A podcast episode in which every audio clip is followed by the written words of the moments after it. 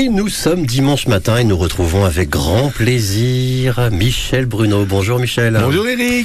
Le coup de cœur gourmand, vous nous emmenez où aujourd'hui? Eh bien, je t'emmène tout simplement à la découverte d'un produit, ou plutôt d'une variété de produits emblématiques de la Normandie, les cidres, les poirées, les jus de pommes et les jus de poire. On va se régaler alors. Lundi matin. dernier, il y avait le traditionnel qui s'appelait autrefois concours de la Saint-Jean, qui s'appelle maintenant concours des cidres, et qui avait lieu au Moulin de Bully avec plus de 200 produits à déguster et une centaine de dégustateurs. Alors tu sais, ce concours, c'est un peu...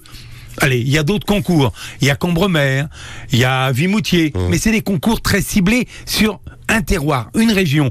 Là, c'est pour tous les sites de la Normandie. Très bien. Parce qu'en Normandie, on a plein de cidres. On a évidemment le Pays d'Auge, on a évidemment le Contentin, on a évidemment le Pays de Bray, on a évidemment le Donfontaine, et puis j'en oublie.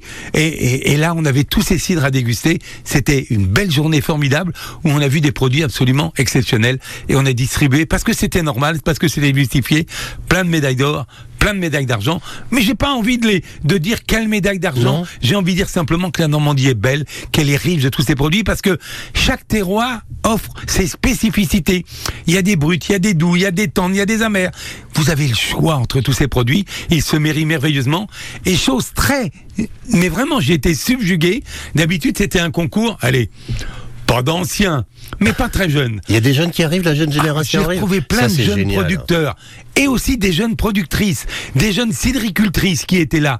Il y avait aussi beaucoup de professionnels, des cavistes, des sommeliers, des restaurateurs. Mhm. Parce que oui, moi ce cidre, ces poirés, je vais les retrouver sur les tables parce qu'ils, comme le vin, ils se marient merveilleusement avec la cuisine de nos chefs. Et dans les années qui viennent, on aura forcément de, de nouvelles variétés de cidres qui vont arriver, avec des goûts différents peut-être. hein. avec des goûts différents, avec une évolution, mais qui respecte quand même le terroir. Mm. Et puis, chose aussi intéressante, c'est que l'onéologie, les onéologues nous ont donné un coup de main.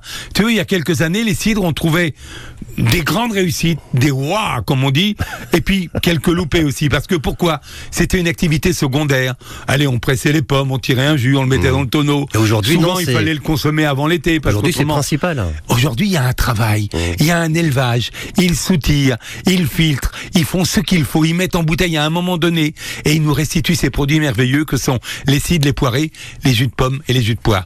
Et puis j'ai presque envie de dire que maintenant, je voudrais voir dans les petits déjeuners de tous ces beaux hôtels qu'on a, non plus des jus de goyave, des jus de papaye, des jus d'ananas, des jus d'orange, mais des jus de pommes. Bah oui, je vous voulez en venir, vous avez tout à fait raison. Je vous suis sur ce chemin. Merci Michel Bruno, coup de cœur gourmand, réécoutez sur francebleu.fr. Ah, qu'elle est belle, la Normandie. Ah oui, absolument. Merci Eric.